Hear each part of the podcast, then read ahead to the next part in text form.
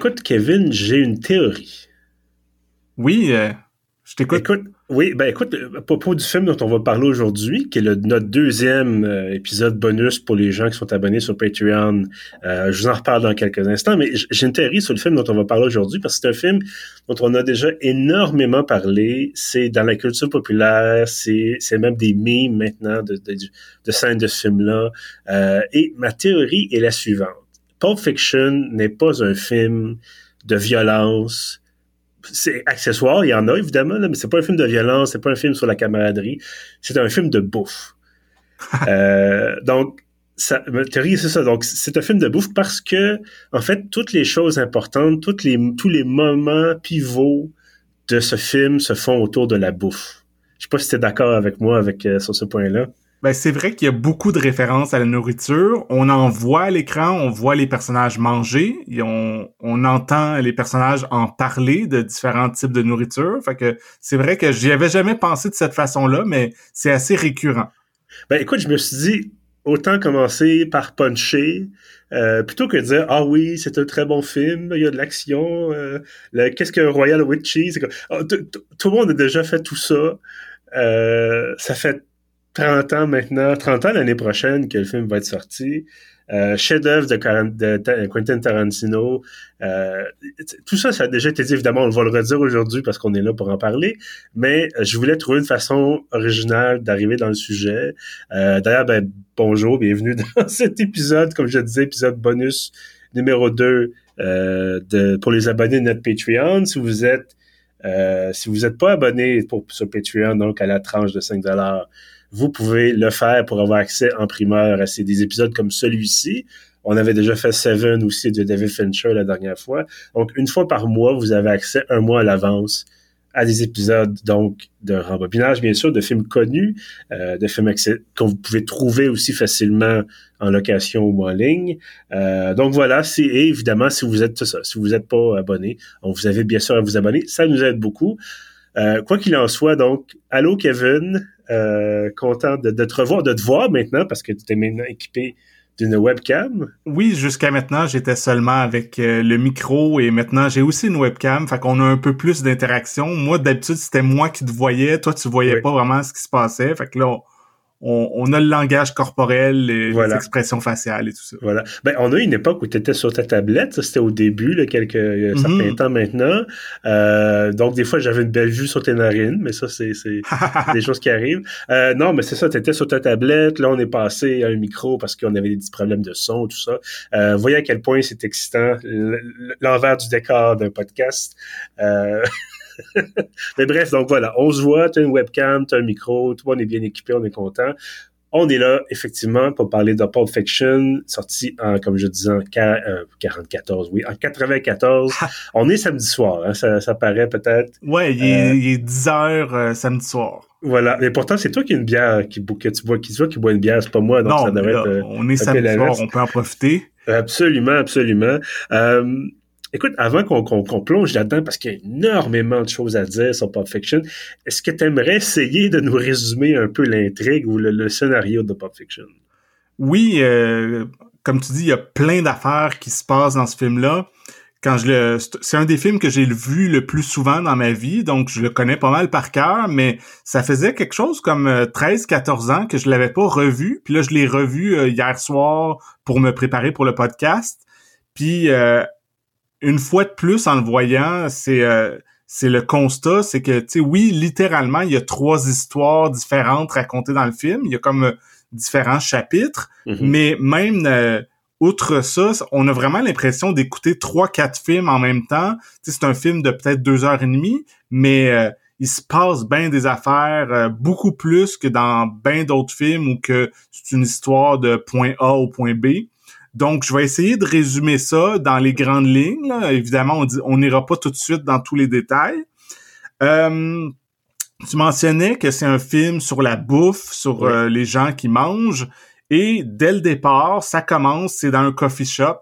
Il y a un couple euh, qu'on on comprend rapidement que c'est des criminels, c'est des, des voleurs qui sont en train de parler de, de vol de banque, de vol de liquor store, tout ça, mais euh, ils en viennent euh, à l'idée, à avoir l'idée qu'ils pourraient littéralement tout de suite, pendant qu'ils sont en train de déjeuner au coffee shop, faire un braquage sur place. Ça, c'est la, scène d'ouverture du film. Puis après ça, il y a la fameuse euh, chanson Missirlou, la tune de surf que tout le monde connaît, qui est associée au film, qui joue pendant le générique de début. Et euh, après ça, on arrive encore dans une autre scène super iconique de Vincent Vega, qui est joué par John Travolta, et Jules, qui est joué par Samuel L. Jackson, qui sont en voiture et qui se dirigent... Euh, on comprend encore là assez rapidement que eux, c'est des tueurs, ils se dirigent pour aller s'occuper de gens qui, euh, qui ont un peu crossé leur boss. Oui. Mais ce qui est particulier, puis ce qui fait vraiment euh, l'originalité du cinéma de Tarantino, que, qui était encore assez nouveau à ce moment-là, il y avait eu euh, Réservoir Dogs, son premier euh, long métrage quelques années auparavant. Il y a eu aussi True Romance, qui est un film que Tarantino a scénarisé et qui a été réalisé par euh, Tony Scott euh, l'année d'avant, mais quand même, c'était encore nouveau quand, quand on a vu Pulp Fiction à l'époque, de voir un film que, au lieu de OK, il y a des tueurs qui s'en vont faire une job, ben OK, ils arrivent, ils font la job, ils tuent du monde, c'est ça qu'on veut, on s'attend à voir. Mais dans ce cas-ci, pendant un bon je sais pas, cinq minutes, sont juste en voiture, puis ils parlent, tu sais, tu mentionnais le Royal with Cheese, euh, le Big Mac, tout ça, c'est cette fameuse conversation-là qui a rien à voir avec l'histoire du film, c'est vraiment juste deux amis qui jasent de fast-food. Puis ensuite, quand ils arrivent au, euh, à l'immeuble à appartement où ils se rendent, encore là, ils, ils jasent de massage de pied, il y a toute une anecdote autour de ça, toute une discussion, puis même que quand ils arrivent devant la porte de leur future victime, au lieu d'entrer directement, de sortir leur gun, sont comme oh on a un petit peu d'avance, on va aller un peu plus loin, on va continuer à jaser. Oui. Donc tout de suite ça met la table que c'est un film où que les dialogues sont super importants, autant sinon plus que juste l'histoire. Euh, comme je disais, c'est pas point A à point B. Il y a plein de tangentes. Et donc c'est ça. Ça c'est euh, quand on rencontre Jules et Vincent, après ça, ça coupe encore à autre chose. On va comprendre plus tard que c'est un film qui est pas linéaire. Mm-hmm. La chronologie est comme fracturée. On, on va et vient dans le temps. On comprend peu à peu comment que c'est construit. Et euh, là, il y a comme c'est ça, il y a comme une espèce de grosse ellipse qu'on n'est pas trop, euh, qu'on n'a pas réalisé à ce moment-là, mais on se retrouve euh, dans une espèce de bar où que Marcellus Wallace, qui est le boss euh, du crime de Jules et Vincent, il est avec Butch, un autre de nos personnages principaux, qui est joué par Bruce Willis, mhm. que lui, c'est un boxeur, et Marcellus lui donne de l'argent pour euh, qu'il se couche pendant un combat afin de... On devine que les criminels vont miser sur le combat parce qu'ils savent déjà que c'est arrangé d'avance. Et euh, je, vais peut-être trop dans les détails finalement. Ben, écoute, peut-être je peux essayer de, simplifier. Ouais. Ça, tu disais, bon, c'est assez fracturé, mais largement, euh, je pense que Pulp Fiction, c'est largement l'histoire de Vincent et Jules qui euh, vont commettre une série de d'actions, de, en tout cas de démarches pour euh, obéir aux ordres de Marcellus Wallace et éventuellement, bon, régler des problèmes qui découlent de ces ordres-là. Euh, et à travers ça, on a toute l'histoire, tu disais, de Butch, euh, Bruce Willis, qui, euh, bon, spoiler alerte, euh, divulgateur, tout ça, ne va pas respecter son engagement à se coucher durant le combat et donc va essayer de prendre la, fuite, va être poursuivi par, on le verra plus tard, Vincent, et bon, là, pendant tout ça, il y a aussi, c'est ce jeu, son partenaire qui a une espèce d'épiphanie. Bon, tu disais, c'est assez... Bon, les lignes du temps sont un peu compliquées. On nous explique jamais entièrement quand est-ce que tout ça se passe? On finit par comprendre que très largement, euh, les aventures, si on peut les appeler comme ça, de et Vincent, ça se passe largement sur deux jours, peut-être trois. Euh, mais c'est ça, donc on, on, nous présente toutes sortes de scénettes finalement où tu le mentionnais, euh, oui, il y a de l'action, puis oui, il se passe des choses. Bon, il y a des fusillades, entre autres, il y a des courses-poursuites, mais c'est très largement du dialogue. Euh, D'ailleurs, je sais pas où j'avais lu ça, qui disait que Pulp Fiction, c'était le meilleur film où il se passe rien. C'est-à-dire que les gens parlent. il se passe des choses, En même c'est temps, sûr. comme tu dis, il se passe plein d'affaires, mais Oui, à travers ça, mettons, entre deux fusillades, oui. les personnages, euh, ils vont jaser, ils vont manger, ils vont souvent aller aux toilettes. C'est vraiment Oui. un film où que les gens vont beaucoup aux toilettes, ce qui est pas quelque chose qu'on voit tout le temps au cinéma. là. Non. Mais bref, c'est ça. Donc, on a. C'est un peu comme si c'était un film sur. Je vais pas dire la vraie vie, parce qu'évidemment, t'as des affaires qui ont pas d'allure. euh, énormément d'affaires qui ont pas d'allure. Mais c'est comme si on prenait. C'est ça, c'est des grands films d'action, puis qu'on mélangeait ça avec. Euh, ben, c'est dans le titre Pulp Fiction, donc c'est les, les, les histoires pulp des années 30 qui étaient imprimées sur du mauvais papier, euh, espèce d'histoire de détective puis de bandits de, de cette époque-là, des, des femmes fatales et tout ça, et qu'on qu'on passe un peu au, au malaxeur et qu'on rajoute une dose de, de, de banalité en un certain sens. Euh, je, me rappelle pas d'avoir vu d'autres films, en tout cas de mémoire, euh, ou peut-être post-Pulp Fiction, mais ça serait plus un hommage ou une référence, mais des films où justement tu as des bandits qui arrivent quelque part et qui disent non, attends une minute, on, on va prendre deux minutes, on va les jaser plus loin de massage de pied.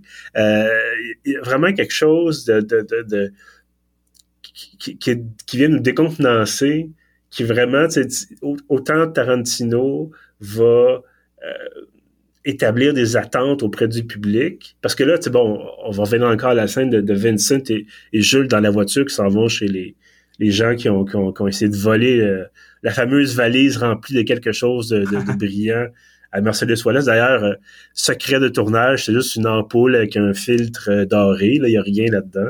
Euh, et bref, on a, une tension qui est là, mais on parle d'un burger, on parle de, de, drogue à Amsterdam, on parle de massage de pied, on parle de toutes sortes de choses. Euh, ça m'aurait pas surpris qu'il y en ait des deux qui parlent de piscine hors terre ou de tondeuse. Ou, c'est vraiment, c'est ça, ce côté-là familier quasiment qui, qui fait en sorte que ce film-là est si particulier. Oui, ben c'est ça, ça fait que c'est, ça devient des personnages super attachants. Euh, je me souviens, je pense qu'à l'époque, j'avais vu une entrevue avec Tarantino qui disait souvent dans les films, puis même il mentionnait l'exemple le, précis que, mettons, dans un film de Arnold Schwarzenegger, mm -hmm. le film commence, puis mettons, tu vois des tueurs qui s'en vont tuer du monde, puis c'est des tueurs un peu anonymes, on sait pas trop c'est qui, ils arrivent, ils sortent leur gun, bang, bang, bang, puis après ça, ça coupe à Arnold euh, qui est euh, chez lui en train de faire des sandwichs ou peu importe, là, tu sais.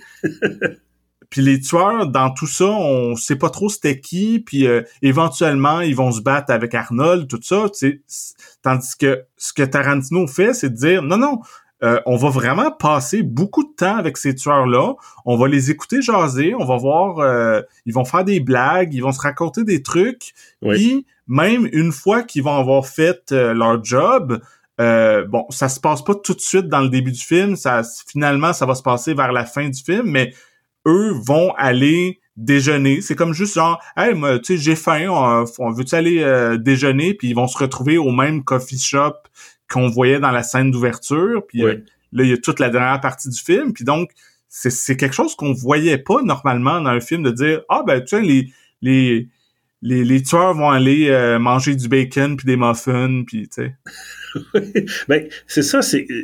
Je me faisais la réflexion aussi à savoir est-ce qu'il y a vraiment une bonne personne dans Pulp Fiction. Puis je sais pas, j'aimerais ça t'entendre là-dessus euh, ben, rapidement euh, comme ça. Là. Ouais, ben souvent les détracteurs du film et de Tarantino en, en général, ils dénoncent qu'il y a comme pas de moralité, il y a pas de morale dans ces ouais. films, que c'est comme euh, juste des mauvaises personnes qu'on mais tu sais, je trouve qu'il y a quand même c'est vrai qu'il y, y, a beaucoup de criminels, c'est dans ce film là qu'il y a c'est la majorité des personnages, ils font des trucs croches, mais je sais pas, me semble euh, bon oui, Mia Wallace, euh, c'est la femme d'un gangster, mais elle en soi, bon, OK, c'est aussi une fille qui qui prend de la drogue tout ça, mais tu sais on fait pas nécessairement de jugement là-dessus. Puis euh, je sais pas la euh, la blonde à Butch, euh, la, la, française, elle est assez innocente. Je pense pas qu'elle est trop impliquée dans les magouilles. Euh, c'est ça. Il y a quand même certains petits personnages, je pense, qui sont euh, sont peut-être un peu plus, euh, plus périphériques parfois. Voilà. Mais... Mm. Euh, mais à ce moment-là, est-ce que tu penses que, si on revient à Vincent et, et Jules, qui clairement sont des, des personnes, des bandits, tu l'as dit toi-même, des, des, tueurs, là, euh, euh, peut-être pas à gage, mais des, des tueurs quand même. Est-ce que tu penses qu'il, parce que tu, est-ce que tu penses qu'il y a une transformation au, au fil du film et que vers la fin, justement, la fameuse scène du, la fin du film au restaurant, euh, est-ce que tu penses qu'il y a une espèce de, de, de, rédemption des personnages? Ben oui, c'est c'est en grande partie la fin du film, c'est c'est pas mal ça qui se passe que si on, si, on, si on décrit rapidement, euh, quand ils s'en vont pour euh, tuer des types, il y a un autre gars qui était aux toilettes. On y revient toujours. Il y a tout le temps du monde qui sont aux toilettes. puis que finalement, il sort par surprise puis qu'il leur tire dessus à bout portant. Et miraculeusement, aucune balle touche euh, Jules et Vincent. Vincent, pour lui, c'est juste, ah ben ok, c'est bizarre, c'est quelque chose qui arrive. Mais Jules, lui, est comme, non, non, c'est Dieu qui est intervenu, c'est un miracle, ça, ça veut dire quelque chose, il nous a sauvé la vie, et il décide à partir de ce moment-là que il, il veut plus être un criminel, il veut être quelqu'un qui va juste se promener à travers euh, la planète et essayer d'aider les gens. Il y a comme une, épiphanie. Et euh, bon, c'est sûr qu'on voit pas la suite euh, du film. Tout ça se passe dans le cas de Jules, on le voit juste pendant euh, une matinée. On n'a aucune idée qu'est-ce qu'il va faire euh, du reste de sa vie, mais à ce moment-là, quand euh, quand il y a le braquage justement dans le coffee shop, lui, au lieu de, tu sais, peut-être que l'ancien Jules aurait sorti son gun puis serait mis à tirer tout le monde puis ça aurait été un bain de sang, mais non, il décide de d'essayer d'être d'utiliser ses mots, d'être pacifique pour régler la situation sans que personne euh, se fasse tirer dessus. Puis, euh, fait que c'est ça. Je pense a quand même, si tu mentionnes une rédemption, puis bon, c'est c'est rapide et c'est, euh, on sait pas si c'est sur le long terme, mais mm-hmm. à ce moment-là, il y a quand même euh, l'idée de la rédemption. absolument, je suis tout à fait d'accord avec toi. Puis de l'autre côté, c'est ça, Vincent qui lui trouve ça correct, dans le sens que, ah, ok, oui, c'est bizarre le fait qu'on qu'on soit pas mort, qu'on n'ait pas été touché. Et euh, plus tard, va se rendre seul dans l'appartement de, de, Butch. Euh, et il va commettre l'erreur d'aller aux toilettes, parce qu'évidemment, le monde aux toilettes. Euh, et de se faire prendre que Butch rentre chez lui à ce moment-là, il trouve l'arme de Vincent sur le comptoir de la cuisine et il va descendre euh, Vincent justement quand lui va sortir des toilettes. Donc, morale de l'histoire, allez jamais aux toilettes. ou sinon, traînez votre fuseau aux toilettes, un des deux. C'est deux options. Euh, comme ça. Euh, une autre scène dans la scène du, euh, du coffee shop que quand il y a le braquage, Vincent était aux toilettes justement, mais dans ce cas-ci, il y avait son fusil, fait que ça lui permet de de, de, de venir aider un petit peu Jules, tout ça dans la situation. Voilà. Mais il y a toujours, ça serait toujours un aspect toilette dans, oui, ce film. Tu tu disais qu'il y a beaucoup de, de nourriture, mais il y a aussi beaucoup de la, suite logique de quand on ben mange. Euh, euh, tu as mentionné, puis ça c'est un, aspect extrêmement important de, de Pulp Fiction, tu as mentionné la musique du générique d'ouverture. Euh, qu'est-ce que tu as pensé de l'utilisation de la musique dans le film? Ah, ça c'est clairement dans les choses qui ont vraiment marqué avec ce film-là, je me souviens, moi, j'étais adolescent quand c'est sorti, je suis allé le voir en salle avec mes amis, puis, euh, tu sais, on a tout capoté sur ce film-là. On a mentionné le fait que c'est non linéaire, c'est pas chronologique, donc ça, c'est quelque chose que, que qui, était quand même assez nouveau pour ce genre de film-là. Il y a les dialogues, oui, euh, qu'on on parle de plein de trucs euh, qui sont pas nécessairement juste pour faire avancer l'histoire, puis je pense que un autre gros élément, c'est la musique qui est tellement iconique. Euh, dans Pulp Fiction, Tarantino est beaucoup allé chercher de la, de la musique surf. Il y, a, il y a, je pense, sept ou huit pièces euh, instrumentales surf qui sont super euh, super dynamiques, tout ça, qui, qui donne vraiment la couleur du film. En même temps, il y a aussi un, pas mal de vieilles tunes. Il y a du Al Green, il y a qu'est-ce qu'il y a? Il y a du Chuck Berry pendant la fameuse scène de Twist euh, mm-hmm. puis euh, c'est ça je pense que comme beaucoup de monde moi j'avais acheté le CD de la trame sonore puis je l'ai énormément écouté fait que puis je me souviens que même euh, euh, quelques années plus tard, quand, quand j'ai eu 18 ans, puis je me suis mis à sortir dans les bars, il y a vraiment des tunes comme euh, comme la tune du début, Missir Lou, ça ça jouait dans les bars, tout ça. C'était vraiment quelque chose qu'on qu'on sentait qui avait marqué une génération là. Oui, ben absolument. Tu mentionnais la bande sonore. Euh, moi aussi, ça m'arrive. Moi, c'est en version numérique, mais tu sais, c'est ça, je suis allé la chercher. Euh, je me mettais les, fameuses, chansons, euh, notamment celle là avec Uma Thurman, justement, qui joue Mia Wallace. quand elle, se met à danser chez elle. J'ai oublié le nom exact de la chanson, mais bref. Girl, You'll Be a Woman Soon. Ah voilà, c'est ça. Donc... C'était une tune à l'origine de Neil Diamond, mais dans le film, c'est une reprise par uh, Urge Overkill. Mais, mais bref, cette chanson-là, extraordinaire, comme pas mal toutes les chansons de la bande sonore. Euh, mais c'est d'aller chercher tu sais, ce, ce, ce, petit plus, parce que souvent, une bande sonore, souvent, je dis ça souvent, mais il y a des films comme ça qui sont, la bande sonore est iconique. Euh, Star Wars. C'est le premier exemple qui vient en tête parce que, bon, vous savez, je suis un énorme fan de la gaz des étoiles, mais euh, à l'opposé, 99% des films, probablement, je serais pas capable de, de siffloter euh, euh, la bande sonore, mais là, vraiment, tu dis qu'à quelqu'un, parle-moi de la musique de Pulp Fiction, puis il va te lancer tout de suite sur la, la, musique du générique d'ouverture. Je pense que Tarantino a réussi un coup d'éclat avec ça, d'aller dire quand les gens vont entendre cette chanson-là, ils vont penser au film et inversement. Euh, je ne sais pas à quel point c'était voulu. Euh, probablement un petit peu quand même. Tarantino fait jamais vraiment les choses à moitié. Euh, j'ai jamais vu, en fait, j'ai pas vu tous ces films, mais je les ai presque tous vus. Et je pense en fait que c'est jamais arrivé que Tarantino fasse un mauvais film. On peut dire des films qui sont moins bons, mais un mauvais film, j'ai pas, j'en ai pas en qui me vient. Non, non, je suis d'accord. Euh, c'est sûr que chaque personne va avoir ses préférés ou certains films qu'on peut aimer moins ou euh, faire euh, chacun son classement, mais il y a pas de, selon moi, il y a aucun mauvais film.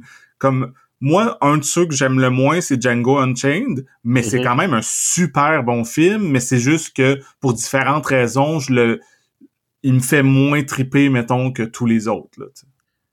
Euh, Est-ce que tu penses que Pulp Fiction est trop ancré maintenant dans la culture populaire? Ben, honnêtement, moi, je dirais que je suis pas très d'accord avec cette philosophie-là. Euh, je me souviens pas si c'est quelque chose dont on a déjà discuté, que souvent, il y a des gens qui trouvent que quand quelque chose est trop connu, ça devient moins intéressant. Ouais. Je pense, euh, entre autres, euh, j'ai un ami euh, qui participe à un autre podcast, qui, est un podcast qui parle de, musique, surtout de disques vinyles. Mm-hmm. Et eux, souvent, ils vont, mettons, faire un épisode sur Pink Floyd ou sur Led Zeppelin, tout ça. Et souvent, eux, ce qu'ils vont dire, c'est que les albums, mettons, de Pink Floyd ou le Led Zeppelin, ceux qui sont le plus connus, mettons Dark Side of the Moon ou Led Zeppelin 4, tout ça, que sont plus capables de les écouter, que c'est comme sans mm. trop jouer à la radio, sont tannés, c'est comme ça peut plus être leur meilleur album parce qu'on est tanné. Mais moi je trouve que si c'est bon à la base, tu sais, oui, euh, quand t'as tellement entendu quelque chose, tu vas peut-être moins l'écouter souvent parce qu'un moment donné, tu vas prendre un, break, mais ça reste super bon. Puis moi, quand j'ai revu Pulp Fiction, c'est exactement ça que je me suis dit que sais, comme je te disais, moi, c'est un film que j'ai vu énormément. Euh, je l'avais vu en salle. Après ça, quand c'est sorti en VHS, j'ai acheté la VHS puis je l'ai écouté. Tu sais, je pense qu'il y a une période où je l'écoutais pratiquement à chaque semaine. J'étais obsédé par ce film-là. Donc, euh, éventuellement, je l'ai connu par cœur puis j'ai plus tant besoin de l'écouter autant. Tu sais, puis comme je disais, là, ça... Je pense que la dernière fois que je l'avais vu, c'était genre en 2009, là, fait que ça, ça mm-hmm. commence à faire longtemps. Mais sais, oui, il y a, le côté, bon, euh, on, le connaît tellement, puis comme tu disais au début, il y a tellement de mémés, puis de, de références, puis on voit des gifs sur Internet, puis les, des, des citations. Fait qu'à un moment donné, il n'y a plus l'effet de surprise. Mais hier soir, quand je réécoutais le film, j'étais comme Wow, ok, je suis pas surpris, je sais exactement ce qui va se passer, mais j'appréciais encore tout ce qui se passait. Euh, je riais au dialogue. Euh, je trouvais que les, les, scènes de violence, tout ça, il y avait vraiment beaucoup d'impact. La trame sonore, comme on a parlé, est mm-hmm. super bonne. Euh, la façon que les plans de caméra, tous les acteurs, on pourra peut-être en parler plus. Il y a vraiment une distribution d'acteurs extraordinaire avec mm-hmm. plein de performances iconiques. Donc, c'est ça. Je trouve que oui, c'est un film qui est qui a été vraiment beaucoup vu, beaucoup référencé. Euh, même si vous l'avez pas vu, je pense que vous en avez vu euh, au moins 50% des images du film ou des musiques, vous les avez vues ou entendues dans d'autres contextes, là, mais, mm-hmm. mais le film en soi, quand on le regarde, ça marche encore. Ben, écoute, je suis entièrement d'accord. Moi, ça faisait quinzaine d'années, facilement, que j'avais pas vu le film. C'était une époque où tu comprends pas certaines parties parce que tu, tu sais, tu dis bon, ok, l'histoire du, du, Royal Witches où ils sont dans l'appartement avec les, les, bandits qui ont essayé de d'arnaquer Marcellus Wallace, tu dis ok, ça, ça, ça frappe imaginaire, Ézéchiel 25, 17, bon, euh, la fameuse citation de, de euh, c'est ça, la fameuse citation. Et là, j'ai un blanc pour le nom de l'acteur, c'est ridicule. Samuel L. Jackson, voilà. Et ça, ça va très bien, mon affaire. euh, ça, c'est effectivement des affaires qui marchent, qui marquent l'esprit. La fameuse, bon, le fameux moment où John Travolta euh, est dans la maison de Mia Wallace et là, il cherche d'où vient le son. Euh, parce que Mia Wallace, il parle par l'intercom. Et là, il fait son fameux geste de maintenant, c'est devenu un gif mm-hmm. de on, on attend quelque chose, on le voit pas, où est-ce que c'est, où est-ce que c'est rendu. Je pense que même dans, pendant un temps, ou c'est peut-être encore ça d'ailleurs, sur Reddit, c'était ça le gif qu'il mettait quand euh, le contenu avait été enlevé. Euh, donc, c'est tellement rendu, on disait, c'est tellement rendu dans la culture populaire que t'as pas, tu, y échappes pas. Euh, mais effectivement, il y a des moments, j'étais comme, OK, je porte, évidemment, dans un contexte où c'est pour le travail, en guillemets, c'est-à-dire qu'on en fait une analyse jusqu'à un certain point. Euh, je regardais les techniques de tournage, comment le cadrage était fait, est-ce que la composition des décors, l'utilisation, par exemple, euh, des références aux années 30. On disait tout à l'heure la pulp, euh, aux années 50, même d'avoir le fameux qui est dans un véhicule qui est supposément en mouvement, mais en fait, c'est une toile derrière sur laquelle tu projettes euh, des images que tu as tournées dans un véhicule en mouvement. Donc, ça t'évite d'avoir à gérer une voiture en déplacement avec des acteurs à l'intérieur qui doivent parler. Euh, je sais que notre ami Raphaël Wallet, là, qui, qui, fait des films, euh, il avait déjà fait un peu bien un gag, je pense, sur Instagram qui disait que un des pires cauchemars des réalisateurs, c'est les indications suivantes, c'est intérieur voiture euh, quand tu tournes une scène. Donc, euh, tu sais, des affaires comme ça, tu dis, OK, ça, c'est les références, encore une fois, aux années 50 ou 40, avec le, quand Butch se sauve de son combat de boxe après avoir tué son adversaire. il, sort, il sort dans un taxi des années 50, espèce de vieux taco jaune euh, iconique ça aussi, de l'époque, la belle époque à New York et tout. Donc, je, je, portais vraiment plus attention à ça que euh, l'histoire du hamburger. Bon, c'est iconique, c'est drôle.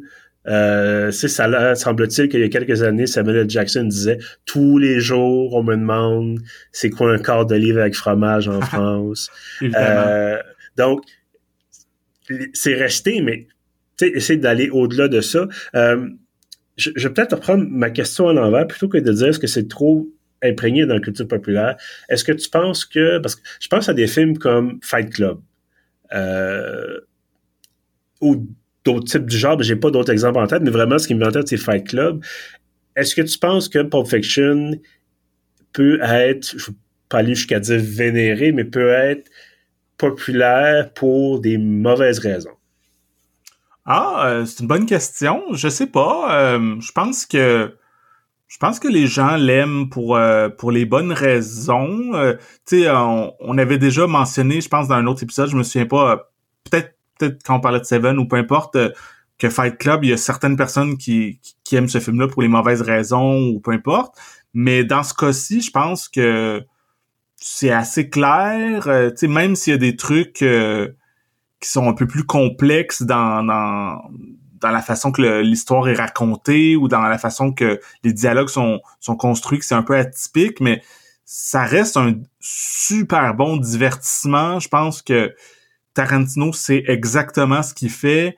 Euh, mm-hmm. S'il veut te faire rire, tu vas probablement rire. S'il veut te, te choquer avec un, un éclat de violence, ben ça va marcher. Tout ça, je pense que il y a pas tant d'ambiguïté dans l'intention du réalisateur. Là? Ben, je pense que la seule ambiguïté qui aurait pu exister, c'est une espèce de glorification de, de, la violence avec la fameuse scène début du film avec euh, euh, Samuel L. Jackson puis euh, John Travolta chez les, les, fameux types qui ont essayé de arnaquer leur patron. Parce que Travolta puis Jackson sont bien habillés, ils sont cool, ils ont de la gueule, ils sont vraiment imposants. Tu sais, tu sens qu'ils ont du pouvoir. Et je me dis, il y aurait peut-être sais, puis dire, tu j'ai vu un t-shirt récemment, c'est les deux personnages avec leur en, costume, avec leur fusil pointé sur le côté, sur le flanc, puis tu dis, ok, est-ce qu'il y a peut-être un danger de dire c'est badass d'être un gangster, puis de, de citer Ezekiel 25-17 avant de, de, de, tirer sur des d'autres personnes. Mais ultimement, si tu vois le film jusqu'à la fin, tu vois que, tu sais, bon, euh, Jackson, il est tanné de faire ça, puis euh, l'autre, bon, Travolta, il décide de continuer puis il meurt. Il y a peut-être un message subtil euh, quelque part là-dedans. En même temps, qu'il y ait une morale ou pas, je pense qu'il faut faire la, la différence entre euh, la fiction, le divertissement et la réalité. On peut être vraiment anti-armes dans, dans la vraie vie. Je, pense que probablement que nous deux, c'est le cas. Mm-hmm. Mais dans un film, ça marche. Tu sais, moi, j'adore les films d'action. J'aime les les, les trailers criminels, tout ça, c'est que c'est comme ça reste super stimulant et divertissant à regarder. Puis même que il y a un extrait d'entrevue, moi, qui que, qui m'a vraiment marqué de Tarantino. C'était, je pense pas que c'était dans le temps de Pulp Fiction, c'était peut-être pour un autre de ses films un peu plus tard. Il était en entrevue à, la télé américaine, puis là, l'intervieweuse était comme Ah, pourquoi il y a pourquoi il y a autant de violence dans tes films, euh, mm-hmm. un peu tout ça, si tu une mauvaise influence, est-ce que ça glorifie la violence, blablabla. Bla, bla.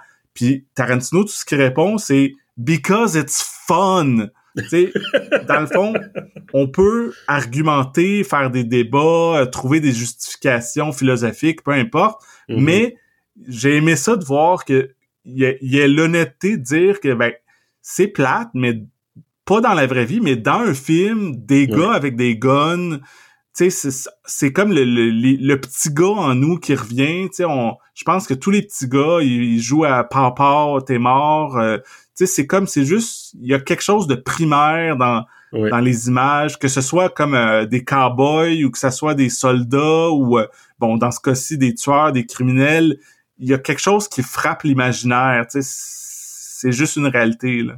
Oui, oui, absolument. Puis, là-dedans, Tarantino en joue. C'est sûr qu'au début, encore une fois, c'est très violent, très direct. Euh, utilise leur arme pour tuer, puis c'est vraiment comme... On voit pas, on voit un peu le résultat après ça, puis la personne qui était visée est morte, elle est percée de, trous et tout ça. Mais après ça, il ramasse le, seul membre du groupe de petits malfrats, on va dire, le mettre dans leur auto, puis finalement, éventuellement, euh, Travolta, sans faire exprès, euh, quoi que c'est jamais vraiment expliqué, mais en tout cas, semble-t-il, c'est sans faire exprès. Il lui tire une balle dans la tête dans la voiture. Il y a du sang partout, il y a des tripes, il y a du, tu bon, des tripes du cerveau, puis de du, crâne et tout ça. Et là, on a droit à 40, 30 minutes au moins de, de, de, de films complètement absurdes où faut trouver une façon de nettoyer la voiture parce que la police va s'en rendre compte, parce que clairement, c'est pas subtil de se promener avec une voiture qui, dans l'intérieur, est couverte d'entrailles ou de, tout cas de cerveau. Euh, puis là, il y a Harvey Keitel qui arrive, qui est en qui, est en nœud papillon. Euh, Tarantino, il joue là, il joue dans cette partie-là aussi avec son sa fameuse femme qui va revenir bientôt, qui fait son le quart de nuit à l'hôpital. Puis là, ça l'arrive, puis elle voit des gangsters, elle va capoter, puis elle, va le divorcer, puis il veut pas divorcer, nanana. Là, ça parle de la qualité du café. Puis, tu sais, c'est clairement, tu dis because it's fun, il y a ça aussi, tu sais, on n'est pas on n'est pas dans la parodie, on n'est pas dans euh, Last Action Hero, par exemple, avec, Arnold, où vraiment il, riait de ces conventions-là. Euh, mais on n'est pas non plus dans un film ultra réaliste, euh, où vraiment, c'est comme la violence pour la violence. C'est non, non, la violence pour la violence, oui, mais on peut aussi avoir un peu de fun, puis on peut aussi avoir quelque chose de, loufoque là-dedans, là, finalement. Oui, comme tu sais, la scène où que Marvin se fait tirer dans la tête, c'est bizarre à dire pour quelqu'un, mettons, qui connaît pas le film. C'est quelque chose qui est horrible en soi, mais pour avoir vu le film souvent, incluant en salle, tout le monde part à rire quand ça arrive, cette scène-là. c'est tellement surprenant puis choquant, mais c'est tellement... Le... Puis en plus, la réaction que, que Travolta puis Sam Jackson ont après ça, tout ça, pour euh, toute la séquence après, tu sais, c'est super drôle, là. C'est tellement extrême, là. Oui, oui, euh, tout à fait. Donc, ça vient rattraper, je pense, le côté qui pourrait être nocif, si on veut, ou, tu sais, mauvaise influence. Je veux dire, écoute, t'as vu euh, Pulp Fiction une quinzaine de fois maintenant.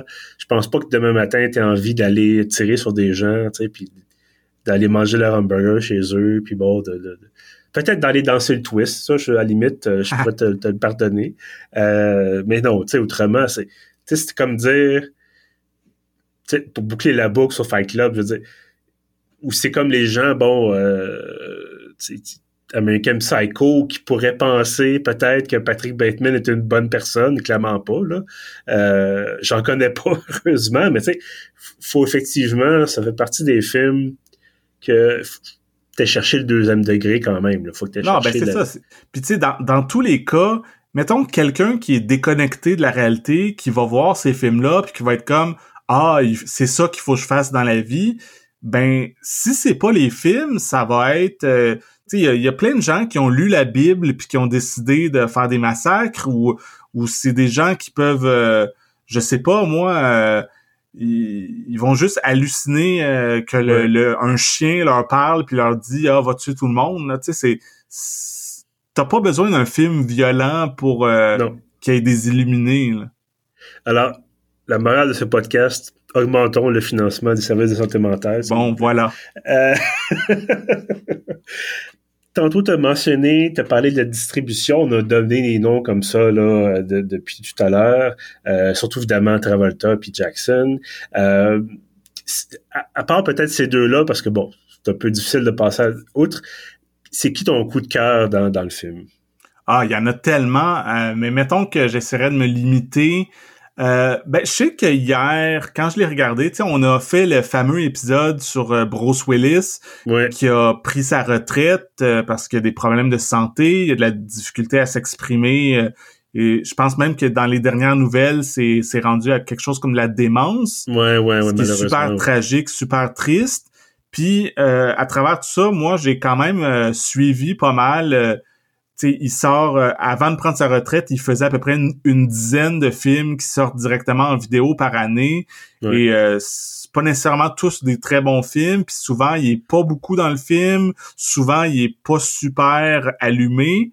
Donc c'est c'est un peu triste. Fait que là de un peu comme euh, quand je revois mettons Die Hard, c'est tellement mm tripant de voir Bruce Willis au sommet de sa forme. Puis moi dans la même euh, catégorie, mettons que Die Hard, dans les grands classiques de Bruce Willis, je mets absolument Pulp Fiction, qui est pas nécessairement un pur film d'action, qui est un film qui est plus dramatique ou que, que Bruce Willis a vraiment des scènes, il y a des scènes romantiques, il y a des scènes, il y a vraiment beaucoup de scènes de dialogue, tout ça. Puis il est super bon, puis c'est tellement le fun de le voir comme ça, super charismatique, puis puis comme tu sais la, première scène où qu'on le voit que je mentionnais un peu au début que il est, il est, dans le bar avec Marcellus Wallace, puis il y a un long monologue de Marcellus Wallace qui explique que euh, c'est le moment d'accepter l'argent, puis de, de, se coucher pendant le combat, puis tout ça, la mm-hmm. magouille.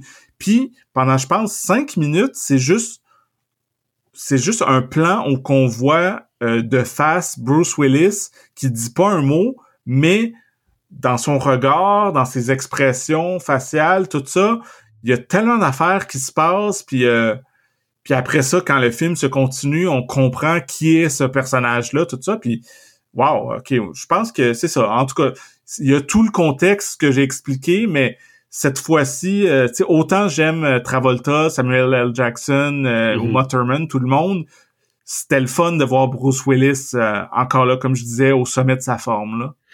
Oui, absolument. Puis tu as mentionné effectivement ce que je voulais mettre de l'avant, le, fameux monologue de, de Ving Rhames, en fait, qui, est mm Rhames, je sais pas trop. Ving Rhames, euh, ouais. Voilà, euh, avec qui joue, bon, on l'a vu dans Mission Impossible euh, depuis le début, là, mais euh, qui joue ce Marcellus Wallace.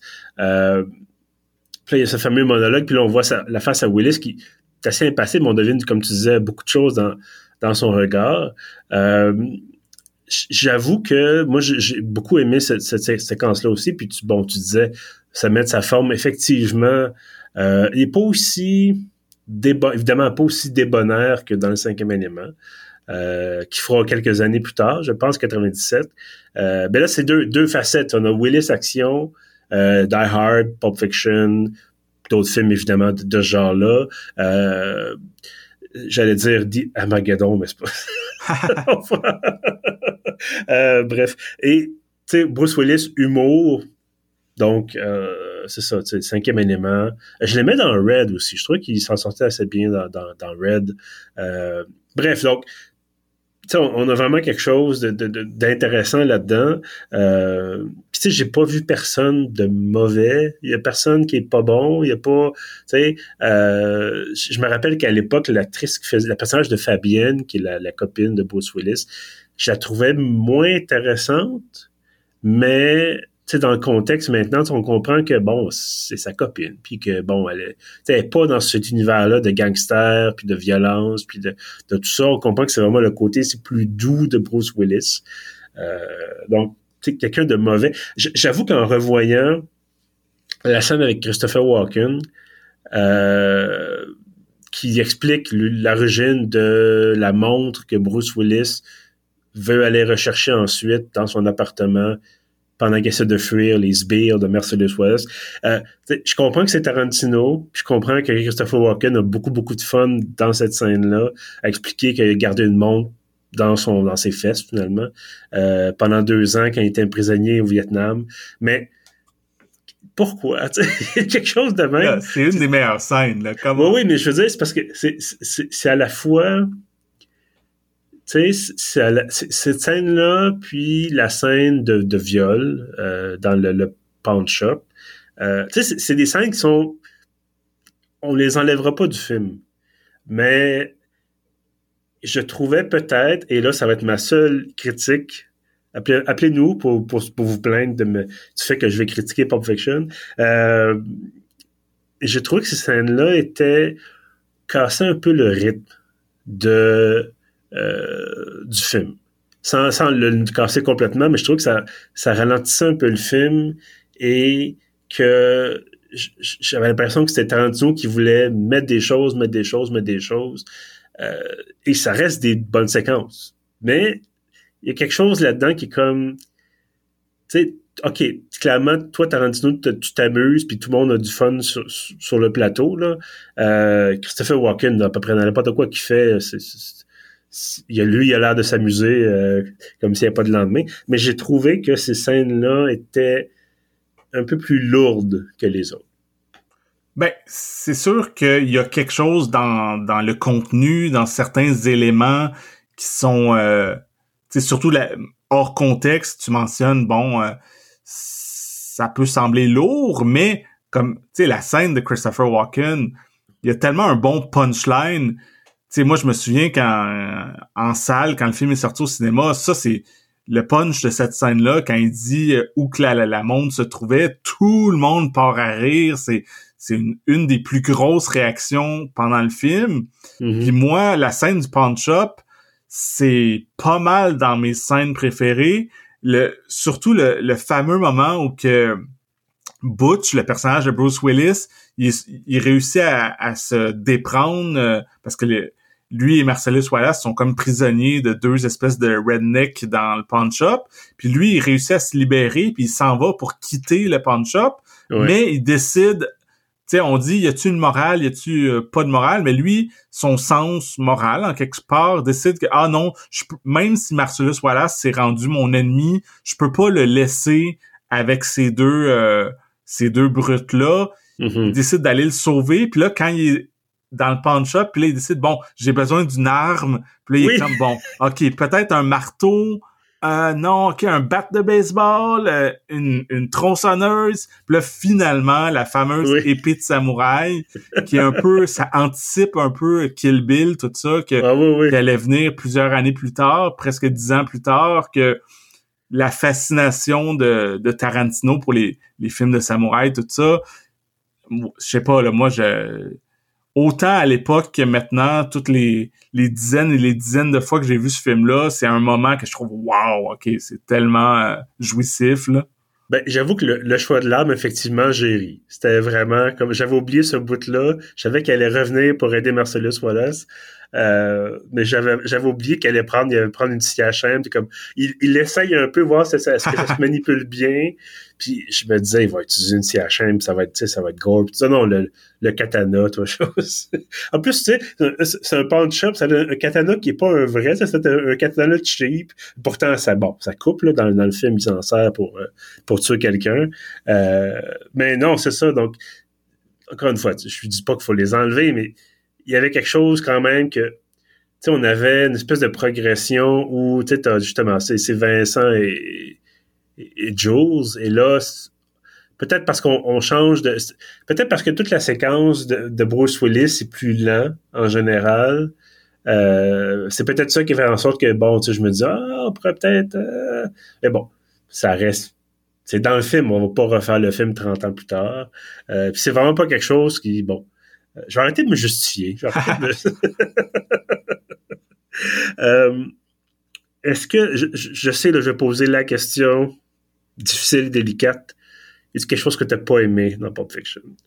Ah, non, moi, c'est.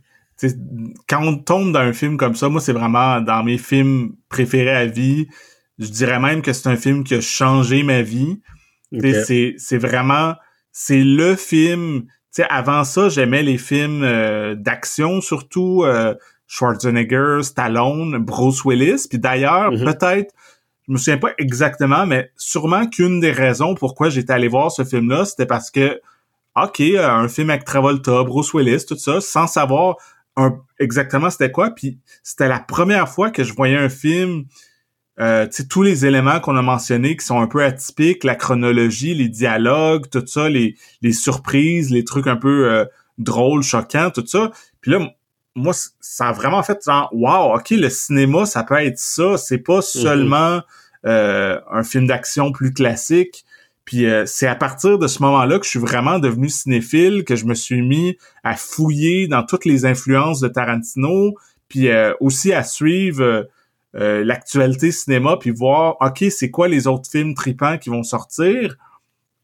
Puis bon euh, je vais pas raconter toute ma vie mais rapidement c'est à partir de c'est comme la, bougie d'allumage pourquoi mm-hmm. que euh, j'ai commencé pourquoi je suis allé étudier en cinéma pourquoi je me suis ramassé à travailler dans un club vidéo pendant cinq ans pourquoi je me suis mis à écrire des critiques de films tout ça nan, jusqu'à aujourd'hui tu sais je pense que je suis pas, je suis pas sûr que je serais où je suis en ce moment en train de te parler au podcast, parler de cinéma depuis, euh, je sais pas, près bientôt une centaine d'épisodes. Oui. Si il y avait pas eu un film comme Pulp Fiction que vraiment m'avait époustouflé puis m'avait fait vraiment tomber en amour avec le cinéma. Donc bref, euh, non, j'ai pas de point négatif. ben écoute, c'est très intéressant comme perspective parce que j'ai pas j'ai pas la main. C'est sûr que Pop Fiction, ça m'a marqué. J'ai vu ça. Euh, j'ai quelques années de moins que toi, pas tant de ça, mais quand même quelques-unes. Euh, puis tu sais, ça m'avait marqué aussi quand j'avais vu, tu sais, je pense que j'en ai vu des parties quand j'étais jeune. Euh, j'ai pas trop compris, tu sais, bon, possiblement que ça a changé quelque chose, mais bon, moi, je suis plus passé par, tu sais, la science-fiction, puis après ça, ça a pris un peu plus de temps pour que euh, tu sais, je décide d'embarquer là-dedans. Puis bon, euh, rembobinage, ça a pris euh, ça aussi, ça a pris du temps. Puis elle disait bon ben je veux vraiment en parler, pas juste au point de dire je vais écrire des critiques de films, mais aussi de dire bon ben je vais en parler puis essayer d'avoir l'air un minimalement tu sais posséder mon sujet puis être capable de dire plus que c'est bon, c'est pas bon, puis bon, aller le voir ou aller pas le voir.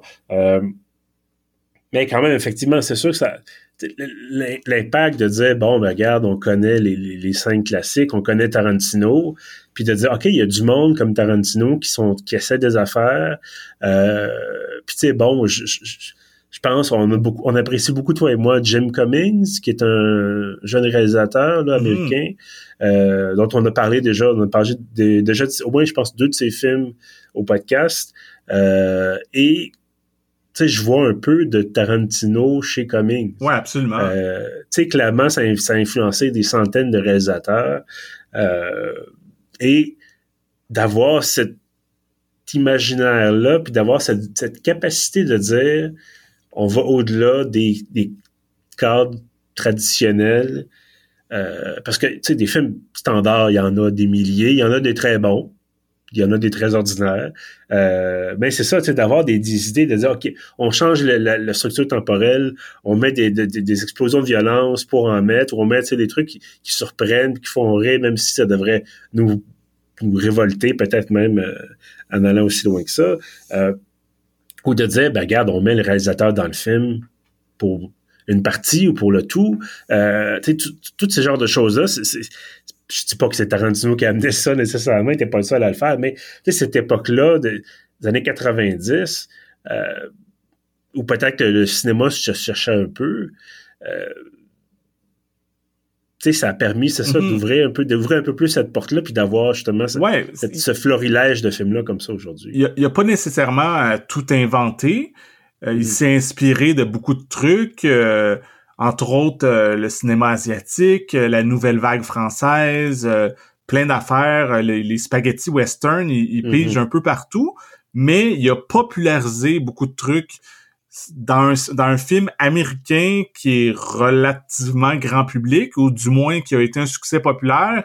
Il y avait plein de choses qu'on n'avait pas nécessairement vues, puis moi, je trouve vraiment que c'est une révolution. Tu, sais, tu le mentionnais un peu que maintenant, il y a plein d'autres films puis pas juste, euh, tu sais, oui, des films indépendants comme les, les films de, de Jim Cummings, mais même dans des films euh, hollywoodiens, tu sais, je me souviens que quelques années après Pulp Fiction, tu regardais, mettons, un film de Michael Bay, puis même dans un film de Michael Bay, soudainement, il y avait une petite conversation qui avait pas rapport avec l'histoire, il y avait des petites références euh, cinématographiques ou des trucs que tu voyais que c'était un peu une petite influence Tarantino, ou tu sais, je pense même à tu tu regardes, mettons, euh, dans le The Avengers, tu sais, le fait qu'à la fin du film, tous les super-héros s'en vont euh, dans un petit euh, restaurant manger du shawarma.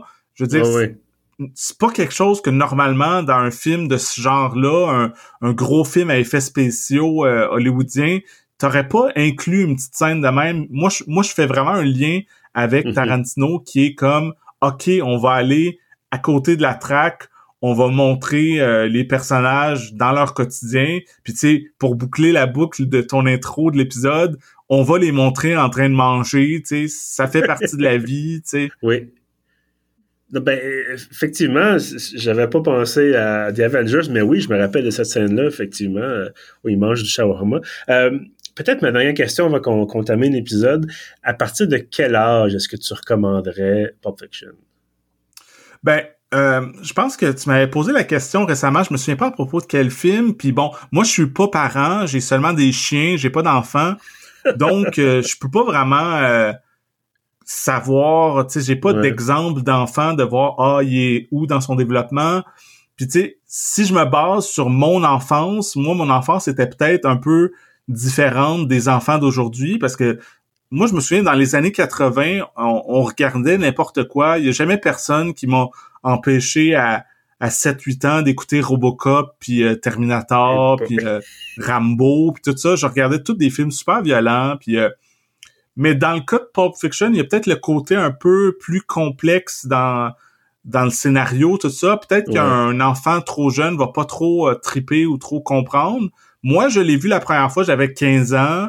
Je trouve que c'était un âge parfait, mais sais, mettons qu'un jeune qui est assez allumé, assez cinéphile, je pense que 12-13 ans, c'est correct. Là. Ben, écoute, j'aurais eu tendance à dire 15 ans ou 16 ans, moi aussi. Euh, de sens que pour vraiment saisir tout ce qui se passe, parce que, encore une fois, moi, je me souviens clairement, j'en ai vu des bouts avant ça. Euh, ben, est-ce que, est-ce que j'ai compris? Sans doute non. Là. Ça a pris un autre visionnement après pour tout comprendre plusieurs années plus tard. Euh, puis même là, en le revoyant hier, ben, moi aussi, j'ai revu des choses, j'ai compris des choses que j'avais clairement pas comprises la première ou la deuxième fois que j'avais vu ce film-là ou d'autres fois. Euh, donc, je vais pas dire, voyez-le seulement à 36 ans, bientôt 37, là. on va se donner une chance. Mais, euh, tu sais, c'est ça, 15, 14, 15, 16, je pense que ce serait... Euh, si votre enfant est trop jeune, travailler au restaurant au Québec, il est sans doute trop jeune pour euh, écouter Pop Fiction. Cette blague-là est tellement nichée, c'est un peu ridicule. euh, bref, ben écoute, c'est ça, voilà, donc 14, 15, 16 peut-être, pour moi, en tout cas de mon côté. Ce film-là, évidemment, on le trouve en ligne, on peut le louer, bien sûr. Oui, j'ai vérifié sur les plateformes. C'est drôle parce que des fois, on a l'impression que les plateformes ont des genres d'exclusivité ou qui ont pas tous les mêmes films en même temps. Mais en ce moment, j'ai trouvé Pulp Fiction sur Netflix, sur Prime, sur Crave. Puis évidemment, si vous voulez le, louer sur iTunes ou sur n'importe quelle euh, autre plateforme, sûrement que vous pouvez trouver des DVD, euh, Blu-ray, VHS, peu importe. Euh, ça traîne peut-être déjà chez vous. c'est ça, c'est un film très facile à trouver. Oui, oui, absolument. Donc, euh, ben, évidemment, très, très, très, très forte recommandation. Euh, ce Pulp Fiction. Euh, donc voilà, à voir et à revoir sans doute pour vraiment comprendre tous les tenants et aboutissants. Mais voilà, donc est-ce qu'on peut dire un chef-d'œuvre du cinéma? Ah oui, définitivement. mais curieusement, euh, je me souviens pas, je pense que c'est sur euh, notre page Facebook ou quelque chose. Tu, avais écrit que, que c'était le meilleur film de Tarantino. Ça, je serais pas d'accord, par contre. OK. J'adore Qu'est-ce que tu mettrais... Euh, mais moi, c'est... Je dirais que c'est à peu près mon numéro 4 dans la filmographie de Tarantino. Oh! OK. Ben écoute, on a, on a tout le temps qu'on veut devant nous. Est-ce que rapidement, tu voudrais nous faire la liste de, des, des trois autres? Oui, oui, oui. Ben, moi, mon mon préféré, euh, c'est vraiment le, nouveau, ben, le plus récent, Once Upon a Time in Hollywood. Moi, c'est comme un film que j'ai adoré, que j'ai vu quatre fois l'année que c'est sorti. C'est mhm. comme, il y a tellement d'affaires dans ce film-là que j'ai, j'ai tripé.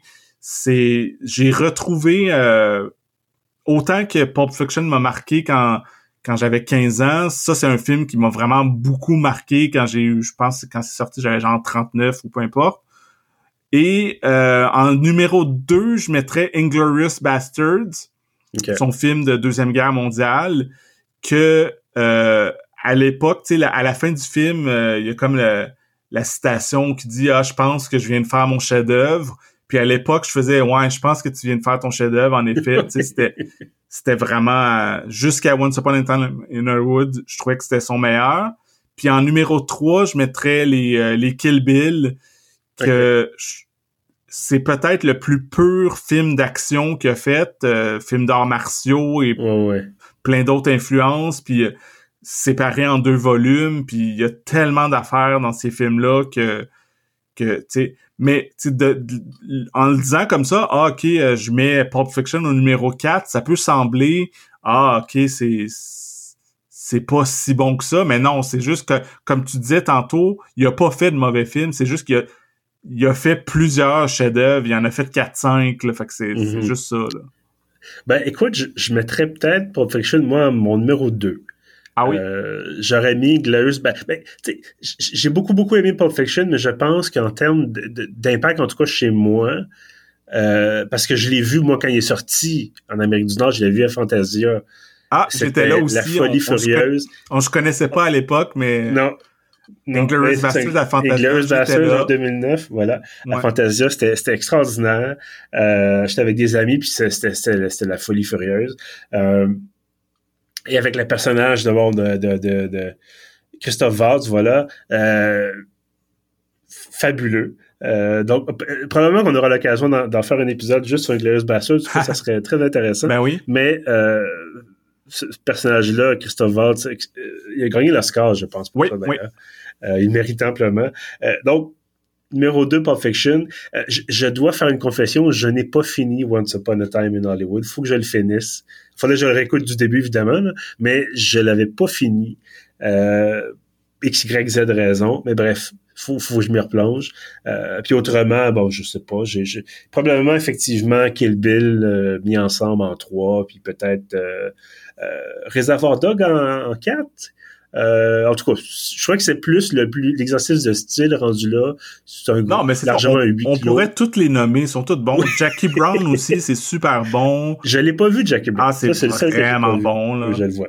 Euh, et dans ma tête, je sais pas pourquoi, mais euh, From Dusk Till Dawn, c'est un film de Tarantino, mais c'est pas un film. Ben, il a écrit le scénario, il joue dedans, mais c'est réalisé par euh, Robert Rodriguez. Voilà. Et bon, Robert Rodriguez, Tarantino sont de grands amis. Oui, c'est ça, ils ont collaboré plusieurs fois. Là. Voilà. Bref, euh, merci à toi, Kevin, d'avoir pris le temps un samedi soir de chaser de Pulp Fiction pendant une heure quand même. Ben oui, merci à toi, c'est super le fun. Ça me fait plaisir. Euh, puis on se, on se reparle très bientôt parce que bon, là, c'est un drôle de, timing, mais euh, on se reparle bientôt parce que pour la série régulière, on va parler du film Faradar. Euh, qui est un autre registre complètement différent, mais euh, avec une entrevue d'ailleurs qui, qui s'en vient, qu'on va enregistrer dans quelques jours. On verra là si on a des dates de, de de l'embargo, en tout cas, il y a quelque chose comme ça, mais euh, ça va être à surveiller bientôt. Et évidemment, entre-temps, euh, on va, si vous n'avez pas déjà écouté notre épisode sur Seven de David Fincher, on le sort euh, pour tous dans quelques jours, ça aussi. Donc, à surveiller, bien sûr, si vous ne l'avez pas déjà entendu.